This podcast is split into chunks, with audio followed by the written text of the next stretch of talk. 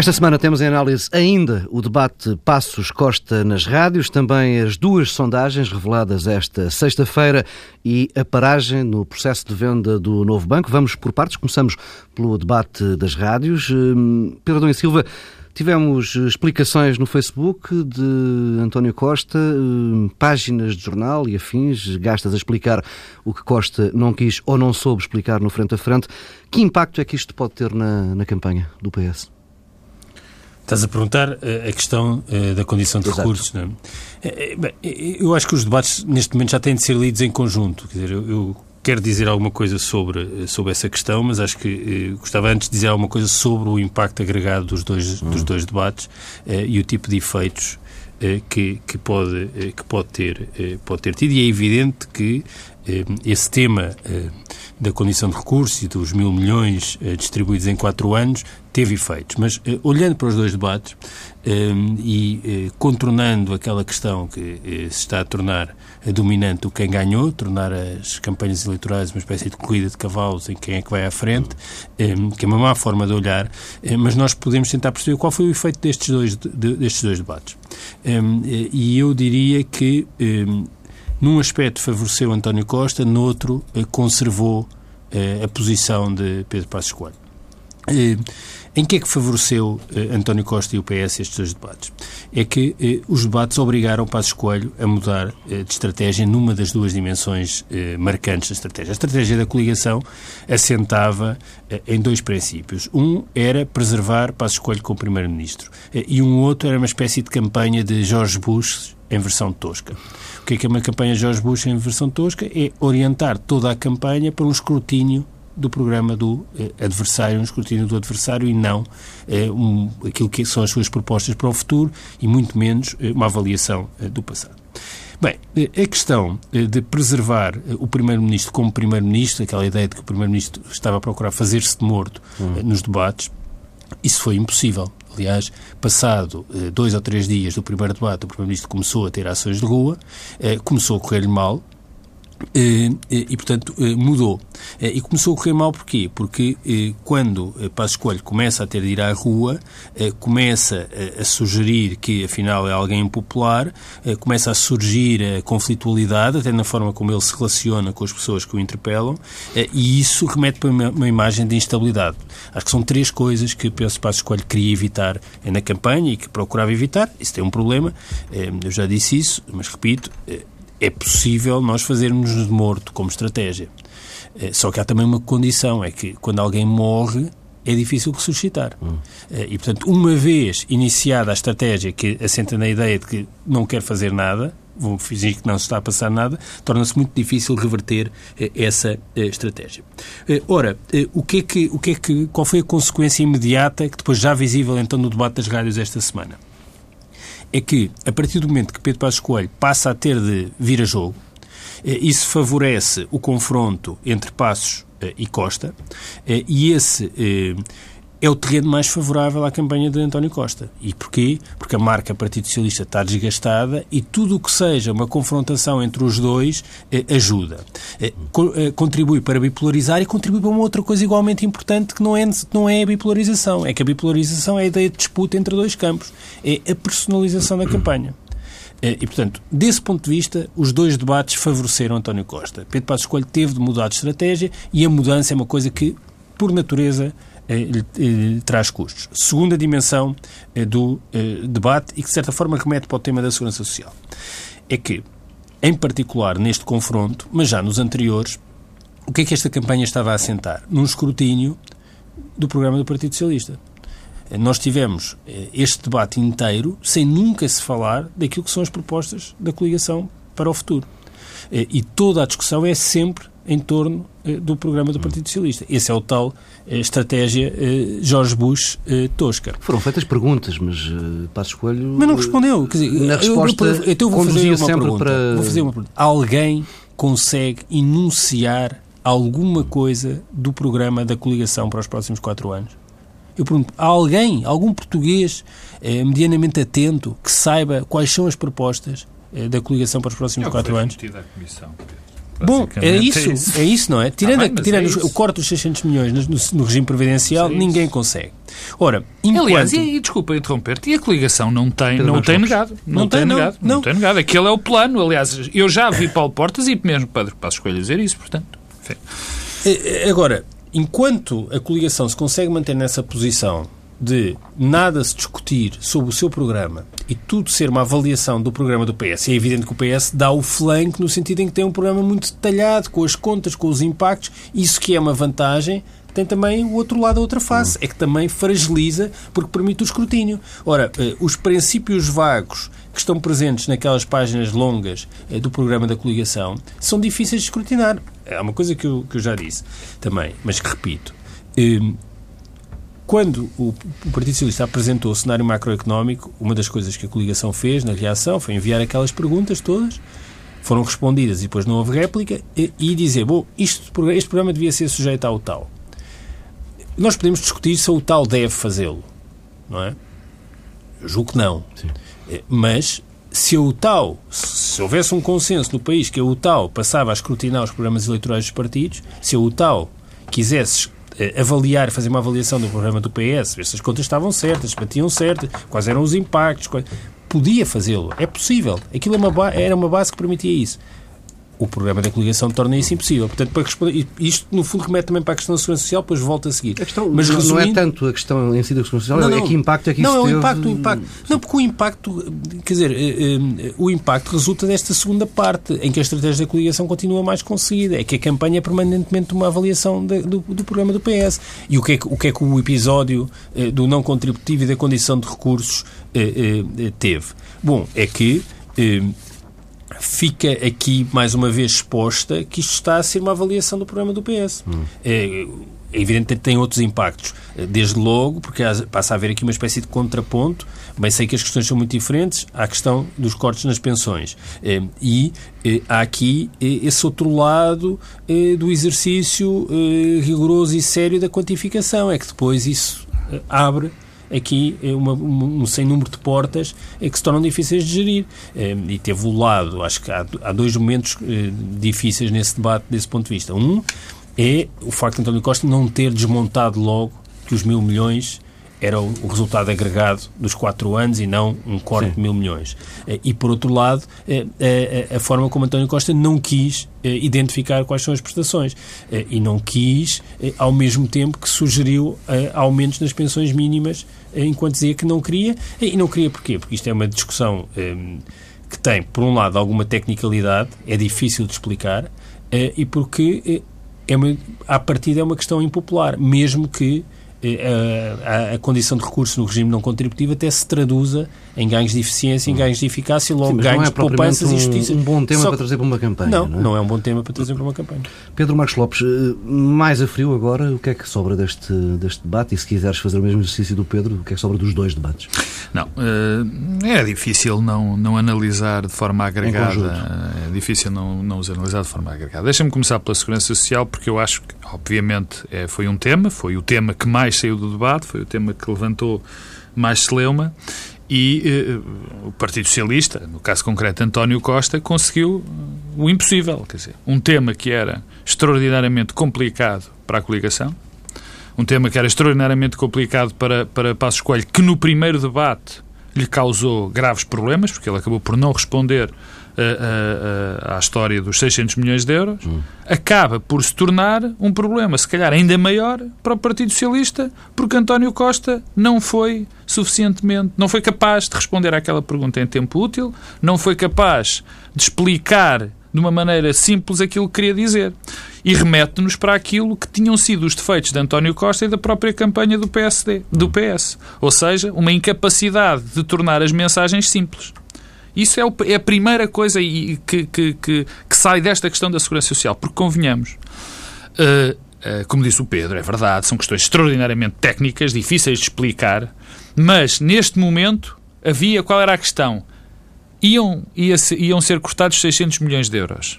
Agora a questão já não é esta, já é uma questão que se tornou complicada de explicar tanto para um como para o outro. Portanto, uhum. o próprio Partido Socialista deixa de ter interpreta-me bem essa arma política. Bom, no debate, ou nesse agregado uh, dos dois debates. Para mim, torna-se claro, para mim ficou evidente que Pedro Passos Coelho recuperou, recuperou bastante em relação ao, ao, ao, primeiro debate com o segundo. E porquê? Não é porque tenha tido uma, um desempenho fantástico, não é porque tenha uh, uh, dito, uh, explicado bem as suas propostas, porque praticamente não explicou, não é que tenha posto em xeque várias vezes António Costa. Aliás, teve, teve algumas saídas que acabaram por não, por não serem exploradas, por não serem exploradas pelo próprio Partido Socialista, para mim de uma forma inexplicável. Quer dizer, hum. quando António Costa pergunta a Pedro Passos Coelho se conhece alguém que esteja a pagar menos impostos e Pedro Passos Coelho diz que conhece várias pessoas, quer dizer, eu, eu francamente não, não, não, não faço. Pode haver várias pessoas que estão a pagar menos impostos. Não, o problema é quem são essas quem pessoas. São essas pessoas Bem, é não, há mais pessoas a pagar menos impostos, porque se há mais desempregados, sabe? Mas, mas além disso, se, quer dizer, portanto, quer dizer, portanto, não percebo, até neste aspecto, António Costa lhe correu pior uh, o debate. Agora, porquê é que foi importante? António Costa não dá-me ideia que não perdeu da parte do seu eleitorado, não perdeu aquela motivação que tinha dado ao seu próprio eleitorado. Eu acho que não. Nesse aspecto foi fundamental o primeiro debate porque António Costa conseguiu motivar o seu eleitorado, conseguiu tornar, uh, fomentar a dúvida nas pessoas que ainda podem ou não votar, que, po que, podem votar no Partido Socialista, mas que nunca votarão na coligação. Portanto, não perdeu, eu acho que não perdeu nada neste debate. Quem ganhou foi Passos Coelho. E ganhou porquê? Porque uh, o primeiro debate tinha corrido francamente mal e depois a semana de campanha tinha sido um desastre ainda maior. A primeira semana de campanha pós o, o, o debate foi, foi a subscrição Começou pública. Fim de semana com a subscrição claro, pública. Foi a subscrição, e... foi aquele diálogo com a senhora que queria convencer uma senhora que ela não ganhava, que ela ganhava tanto como que ganhava o mesmo ganhava há quatro anos, e a senhora a dizer-lhe que não, é assim uma espécie de, de, de diálogo de surdos. Bom, e portanto estava a correr mal. E o, o que é que surgia? O que surgia, eh, que tinha começado com o debate e que continuou com essa semana era que quase que Pedro Passos Coelho tinha, estava a tornar um ativo tóxico para a campanha do hum. Partido Social Democrata e do CDS. E a coligação a cor de, de cor de goza pelo meio. Sim, e houve a senhora cor-de-rosa pelo meio da, da, da, da célebre discussão não, em que o senhor não paga é a pensão. Não, porque é um exemplo da, da atitude de Pedro Passos Coelho em campanha. Não, mas de acordo, mas, mas deixa-me... E essa atitude, Pedro, não. Eh, ou Pedros, eh, não poderá ter ganhos não, dar o corpo eu já lá vou, eu já lá vou. Deixa-me que é um dos pontos que, que, que, que eu quero falar. Mas essa primeira semana e o debate tinha, eh, tinha tornado tinha anulado em parte, não totalmente, em parte, a excelente e eficaz campanha que a coligação PAF estava a fazer. E, portanto, entrando Pedro Passos Coelho na campanha, correu mal. E, portanto, uh, uh, o que este debate veio trazer é uma recuperação da imagem de Pedro Passos Coelho. Só que isto tem um problema. Isto pode ser uma armadilha brutal. Que eu estou convencido que os estrategas da coligação PAF não vão correr. Pedro acha que sim, mas eu acho que não. Porquê? Se, de repente, os estrategas da coligação, o próprio Passos Coelho, acham que, pelo facto deste debate ter corrido bem, ele pode aparecer da forma uh, que não estava planeada, digamos assim, hum. daquela forma não protegida, a coligação corre um, um grave risco. E é muito provável, e Pedro Passos Coelho é conhecido como alguém que que despreza em muitas alturas a sua, a, a sua organização, digamos assim, e acha que sabe, como é, mas isso é normal nos primeiros ministros, quando são primeiros ministros, são muito tempo no poder, eh, geram uma, uma espécie de autoconfiança, de autoconfiança excesso, que às vezes, excesso de confiança que é normal. Uhum. E portanto, o risco que a coligação agora corre, de uma maneira clara para mim, é Pedro Passos Coelho estar-se convencer-se convencer-se que pode fazer o que pode personalizar a campanha contra António Costa e se tornar-se uma espécie de mano a mano. E porquê é que isso é, é, é, é, é muito perigoso para a coligação PAF? Primeiro, porque Pedro Passos Coelho é conhecido como uh, não preparar muito bem estas estadias na rua. É verdade, é, tem, facilmente diz, diz umas coisas que não é suposto dizer. Segundo, porque nós sabemos que quatro anos como aqueles que se passaram terão sempre, têm sempre resultados, em termos da comunicação com as pessoas, imprevisíveis. E depois, por dois dados que, que me parecem uh, mais relevantes. Se nós olharmos para todos os estudos de opinião que até agora temos, nós verificamos que a popularidade ou a confiança, que é agora uma palavra que está na moda, isto são o que dizem os estudos até agora, valha-me Deus, para que não haja dúvidas. A confiança que há em António Costa é superior, é maior do que há confiança no, em, em Pedro Passos Coelho.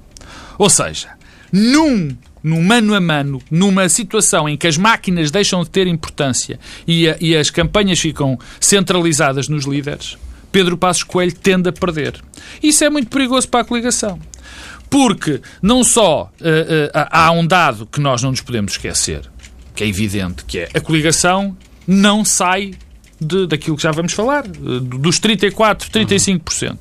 O único eleito, a única coisa que Pedro Passos Coelho tem para fazer, ou pelo menos aparentemente, é desmotivar quem pode ainda votar no Partido Socialista. Uhum. Os do voto útil e aquelas pessoas que não gostam da governação, mas ainda não querem votar, ou ainda não querem, ou não votarão no, no, no PS. E, portanto, dentro dessa perspectiva, é muito arriscado Pedro Passos Coelho expor-se e centralizar a campanha nele próprio. Vamos Agora, deixa-me só ainda dizer uma coisa. Não, deixa-me só dizer uma coisa eh, sobre o debate, porque, eh, na verdade, é aquilo que também torna possível que se façam interpretações como aquela que nós temos feito e como no essencial têm sido feitos nos últimos dias em relação ao debate, é uma enorme tolerância em relação às coisas que Pedro Passos Coelho diz novamente eh, o elenco de mentiras, e não tem outro nome, eh, que foram ditas por Pedro Passos Coelho no debate, é, é uma coisa de arrepiar. Quer dizer, ali já começa a haver um lado compulsivo. Eh, o José Pacheco Pereira chamou a atenção disso e eu acho que tem inteira razão. Rapidamente consegui enunciar várias mentiras factuais que foram eh, proferidas pelo Primeiro-Ministro no debate. Quer dizer, o Pedro Marcos Lopes acabou de dizer eh, as, as, pessoas, há pessoas que pagam menos impostos. Eh, a, a, ideia de que generalizamos eh, o, os 12 anos de escolaridade obrigatória. Isto foi dito no debate. Eh, eh, dois terços dos estagiários... Não, aí o problema ainda é mais grave, porque aí o problema é que ele diz que isso foi implementado neste Sim. governo, quando não é verdade. Não é verdade. implementado no, no Outra, dois terços dos estagiários ficaram no mercado de trabalho após o estágio. É falso é para aí um terço. Um, fomos, ah, uma coisa incrível, fomos nós que aplicamos. No primeiro debate, curiosamente, Passos Coelho disse, tinha dito que era um terço. Pois, fomos nós que aplicamos. Pois, um terço, dois terços, é basicamente a mesma coisa. Fomos nós que aplicámos condição de recurso no complemento solidário para idosos. Isto é uma, isto é uma barbaridade. Um, conseguimos sempre cumprir as metas do déficit. Outra, todas as metas do déficit foram revistas, não houve nenhuma que oh, fosse Pedro, cumprida. mas deixa-me deixa deixa e... interromper-te para te dizer o seguinte: é, é, tudo verdade o que estás a dizer em relação a essas mentiras. É, quer dizer, nem são mentiras, é, é, são factualmente mentiras, não podemos não... dizer que são incorreções, são mentiras. Mas o que é grave também, quer dizer, e isso tem que se dizer, isso foi dito nas barbas de António Costa. Certo. Quer dizer, António Costa ouviu isso tudo, ouviu outras coisas, tão graves quanto essas e não reage. Quer dizer, e nesse aspecto. Quer dizer, de confiança. Não, não é excesso de confiança. Que é das duas uma. Ou não sabe, ou então, ou não sabe que são mentiras, o que é gravíssimo. O que é gravíssimo. Quer dizer, se António Costa não sabe que foi o seu próprio governo, o governo que fez parte, ele já não fazia parte, onde, eh, onde, ficou, onde, onde começou a haver os, décimo, os 12 anos de escolaridade obrigatória ou que se começou a ter o suplemento, o, o complemento, complemento solidário para idosos, não sabe. O que quer dizer que não serve para primeiro-ministro porque nem sabe o que, é que, o que é que se passa no país, ou então não está preparado para debater. Eu acho, eu, eu acho muito mais grave as mentiras, Pedro, francamente, como é evidente. Sobre, sobre o ensino artístico foram ditas Sim, mentiras. Sim, eu acho muito mais grave as mentiras. Os benefícios na educação e na habitação Quer dizer, isto é, oh Pedro, é, é grave mentir. Mas é, é grave mentir, mas também é, é muito grave e, portanto, um, candidato a eh, primeiro-ministro não ser capaz de contestar. E, e, e, portanto, eu acho que há aqui também uma tolerância uh, e uma passividade perante este lado quase compulsivo. O que eu estou convencido é que isto vai se traduzir eh, eh, do ponto de vista eh, eleitoral e ajuda a explicar porque é que estas sondagens que aparecem então, vamos, agora às sondagens. Certo. Vamos às sondagens. vamos mudar, maneira de introduzir vamos as sondagens. Mudar de tema. Uh, há dois estudos publicados esta sexta-feira. A sondagem para Expresso e SIC. É uma sondagem que foi realizada depois do debate das TVs eh, e que parou uh, o trabalho de campo antes uh, do debate das rádios. Dá o PS com uma vantagem de 1,5 pontos percentuais, mas depois a projeção para o número de mandatos dá vantagem à coligação PSD-CDS. A Aximage, que é uma coligação que curiosamente apanha, o trabalho de campo apanha os dois debates, termina mesmo no dia, aliás, ontem, no dia de 17. Esta sondagem da Aximage para os novos negócios e para o Correio da Manhã dá o PS à frente com uma vantagem menor, 6 décimas de vantagem sobre a coligação. Dá, dá, é um, dá ao contrário, dá é um grande trambolhão da coligação. Da coligação, sim. Mas, mas há vantagem do PS que não havia não é? no anterior estudo. Sim. Creio que sim. Uh, vamos começar pela outra sondagem. Uh, aquele cenário apontado pela, pela sondagem que dá mais votos mas menos mandatos ao... Oh, oh, Paulo Tavares, quer dizer... Eu custa não, não quero custa, dessa... eu, eu, Não, eu podemos comentar isso, eu acho que o mais interessante não é esse cenário, é, é os efeitos políticos que esse cenário pode ter. Quer dizer, é, aquilo é uma projeção a partir de uma amostra, e eu tenho dúvidas em relação ao próprio exercício. Há uma coisa que eu posso quer dizer, estou disponível para apostar, é que ganhe, quem ganhar vai ganhar nas duas coisas, em intenção de voto eh, e em eh, deputados. Sim. E depois eh, entramos aqui também num debate que é, eh, eleitos os deputados, não há um grupo parlamentar da coligação, hum. há partidos. Portanto, depois resta saber qual é o partido que tem mais deputados. A Constituição não fala de falar com coligações. Portanto, eh, nem sequer a questão se coloca a nos termos... A Constituição diz tendo em conta o resultado eleitoral. Pois. Mais nada. Pois, mas quer dizer, não me parece que o resultado eleitoral seja a soma daqueles partidos que o governo... Mas nem, eu acho que nem vale a pena entrar nessa discussão, porque isso é de tal forma é, uma coisa é, de cenarização. Agora, a questão como é, é saber... uma amostra destas consegue? Nós, eu, eu, eu, peço desculpa que eu não sou, não, Sim, não sou especialista em estatística e em sondagens, mas deve haver aqui deputados decididos em termos de, em estatísticos por causa de meia pessoa. Agora, o que, é que as, o que é que as sondagens. Eh... E já agora deixa-me corrigir, de facto, na, na sondagem da, da Aximage, da Aximage a vantagem é. O que há é, é uma é grande queda da coligação e uma subida. Eh, bom, o, o que é que as sondagens agora nos dizem e que tipo de efeitos é que podem ter?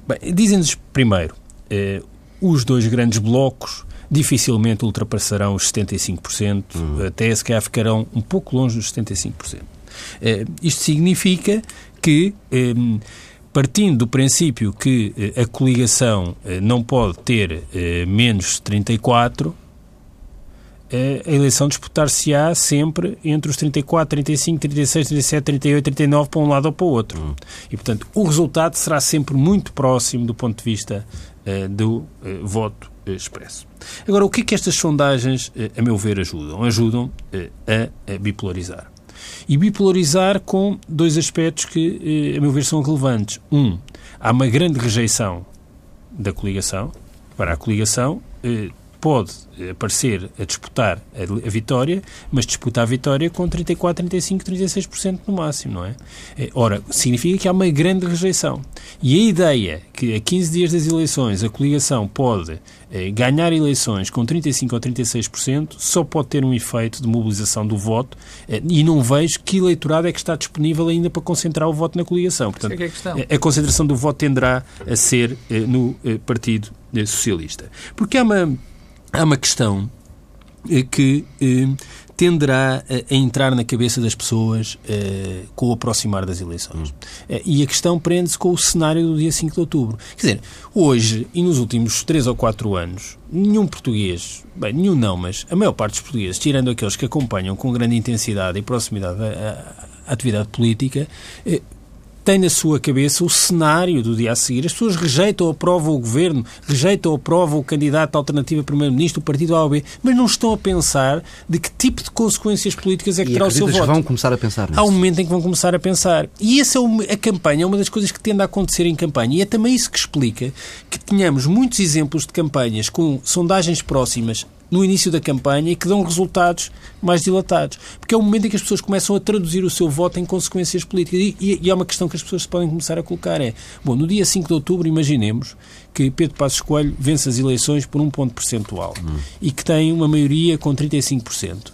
Que tipo de solução de governo é que vai eh, oferecer? Isto já para não falar da solução programática. Porque se o programa é continuar a fazer o que fez até aqui, mas sem maioria absoluta e sem qualquer outro partido que viabilize essa solução, ah, isto vai se traduzir em instabilidade. E, portanto, a instabilidade, uma vitória. Mas essa instabilidade corre a favor de Pedro quem ganhar Lopes. as eleições. Sempre. Por definição. Pois, não sei. Não sei, não, não sei como é que Pedro. se viabiliza. Não sei que viabilidade política é que tem um governo. Não é fácil. Com, o, o, António Costa, desculpa interromper-te. António Costa disse hoje, disse hoje que não aprovaria um orçamento da coligação. Uh, no fundo, o efeito que ele pretende atingir é exatamente é o que esse. O Passos Coelho é. fez com José Sócrates há quatro anos. Quer dizer, com esse, com esse senhor, eu não falo. Exatamente. É, a mesma é exatamente, é exatamente o objetivo que ele quer, que, que, que quer atingir, António Costa, é o que acabas de dizer. com, com não, junho de 2011. Por acaso, enfim, a situação, digamos que é um Não, não, mas diferente. do ponto de vista da, do equilíbrio político não. e da relação entre as partes. Mas a questão que se levanta aqui é esta.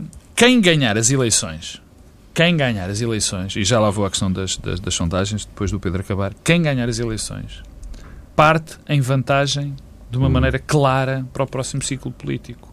Porque se não lhe aprovarem o orçamento, essa, digamos, essa vitimização que imediatamente esse bloco fará, corre sempre a favor mas eu, dele. Eu, eu percebo não é isso, é inevitável. Não, eu, percebo, não, eu não acho que seja inevitável. Eu percebo o ponto, mas acho que é difícil. Isso é, isso é novamente como em 2011.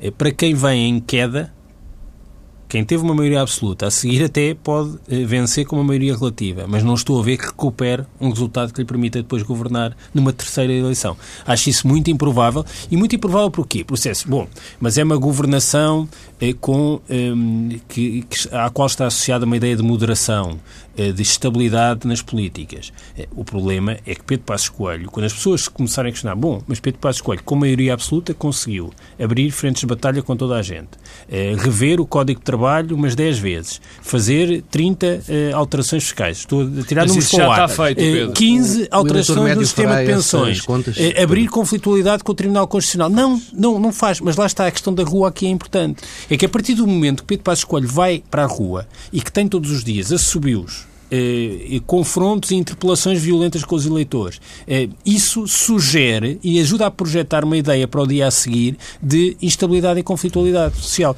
coisa que as pessoas começarão a ponderar na sua cabeça. Portanto, há aqui um momento, nestes 10, 15 dias, em que eh, os portugueses começarão eh, a pensar: bom, o que é que é o dia 5 de outubro? O que é que é o dia a seguir às eleições? Bom. Quem é que no dia 5 de outubro consegue eh, formar o governo, viabilizar um programa de governo, depois viabilizar um orçamento, mesmo que seja minoritário e sem apoio parlamentar? A resposta é sempre negativa Pedro dos Marcos dois Lopes. lados, não é?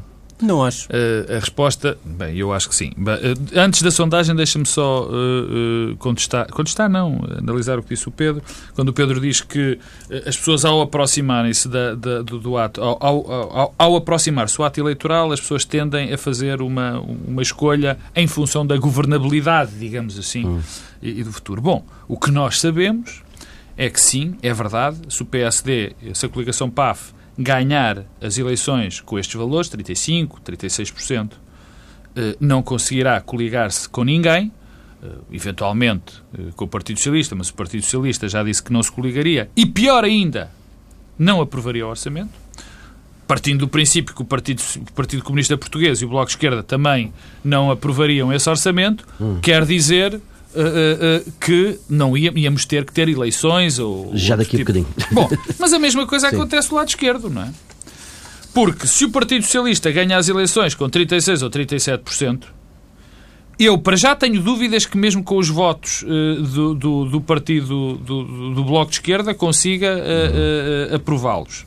Primeiro, não tenho a certeza também se o Partido Comunista e o Bloco de Esquerda Quero. sequer se absteriam numa circunstância destas. Não sei. Portanto, o bloqueio está dos dois lados. Dou de barato. É evidente que será mais fácil convencer o Bloco de Esquerda a abster-se ou o Partido Comunista do que propriamente do, do outro lado. Mas isso é haver. Portanto, a, a, questão de, da governabilidade, eu acho que o eleitor vai pensar nisso, mas não será um dado, não será decisivo, porque uhum. não se vê governabilidade de nenhum dos lados. Mas na, na questão das, das, das, das uh, sondagens propriamente ditas, eu quero repetir o que disse. Eu, uh, eu, esta projeção dos deputados, com todo o respeito, porque tenho pelas pessoas que fazem as sondagens, eu tenho muitas dúvidas nisto. Tenho muitas dúvidas que este tipo de. que a distribuição que é feita por distrito consiga, uh, se consiga atingir uh, um, uma, um, uma projeção que dê para fazer esta. esta peço desculpa da, da, repetição, projeção. Mas, de qualquer maneira, há que dizer que isto, há aqui uma repetição dos padrões. Ou seja, o que nós temos é que a coligação não consegue eh, ultrapassar um nível, nunca consegue ultrapassar uhum. um nível, ou está naquele nível, ou baixa um bocadinho, ou sobe ligeiramente. O Partido Socialista também. Mas também sabemos outra coisa, eu já disse isso no princípio do programa, é que há muita gente descontente com o governo, muito mais gente descontente com o governo indecisa do que gente contente com o governo. Uhum indeciso, ou seja... Curiosamente, numa de, num dos estudos, o número de indecisos aumentou em relação Não, ou seja, não, há, há aqui uma questão, quer dizer... A semana e, passada. E, e, a questão aqui é qualitativa, quase. Uma governação como, como aquela que foi feita pela coligação é extraordinariamente motivadora para os seus apaniguados, digamos assim. Quem vai votar na coligação não tem dúvida rigorosamente nenhuma de que é exatamente aquilo que quer. E isso está demonstrado nos estudos, desde sempre. Desde, desde, desde, desde, desde sempre, ou seja, desde que começou este processo. Mas também não alarga, quer dizer. Não alarga, mas também não alarga. Quando nós olhamos, vemos que há um lado de pessoas que não gostam da governação que o Partido Socialista, por outro lado, não consegue agarrar. Não consegue. Que também não tem alargado. A vitória curtinha de que António José António, que, que António Costa Sim. falava de, de António José Seguro. A, a tal vitória pouquinho. Não consegue também alargar. Dir-me-ão, ao aproximar-se o ato eleitoral, uh, uh, uh, isto é mais, é possível alargar? Finalmente ir buscar os indecisos que não votarão nunca no governo, mas, mas poderão votar no PS? Talvez. É possível ir buscar os, o voto útil do Bloco de Esquerda? Talvez. Tenho muitas dúvidas, mas há uma coisa que eu não tenho dúvidas. Estas duas, as sondagens, se continuarem assim, se continuarem a mostrar o tal empate, hum beneficiam sempre quem tem eleitorado para ir buscar. Como é evidente, o Partido Socialista. Temos o... E nesse aspecto, eu se fosse o partido, eu se fosse, ao contrário do que se diz, eu se estivesse da coligação PAF, estaria muito mais preocupado com as sondagens, nesta altura, do que se estivesse no Partido Socialista, porque o Partido Socialista tem margem e o PAF não tem. Pedro Marcos Lopes, Pedro Silva, estamos no nosso tempo esgotado. A partir deste sábado, a TSF tem na estrada várias equipas de repórter para acompanhar a campanha eleitoral. Encontramos-nos aqui, nós, na próxima semana. Se não for caso disso, de termos um encontro antes, encontramos na sexta-feira, dentro da edição alargada às sete da tarde, a partir de segunda-feira todos eh, os dias. Eh, a TSF tem eh, os noticiários das 9 da manhã, do meio-dia e também o jornal das 7 da tarde, com edições alargadas, com particular atenção ao que se vai passando nas várias caravanas em campanha. Como já lhe disse, perto de uma dúzia de repórteres na estrada a partir de amanhã. Contamos tudo o que há para contar sobre a campanha eleitoral daqui até ao dia 4 de outubro e nós, se houver assunto, encontramos-nos a meio da semana por aí.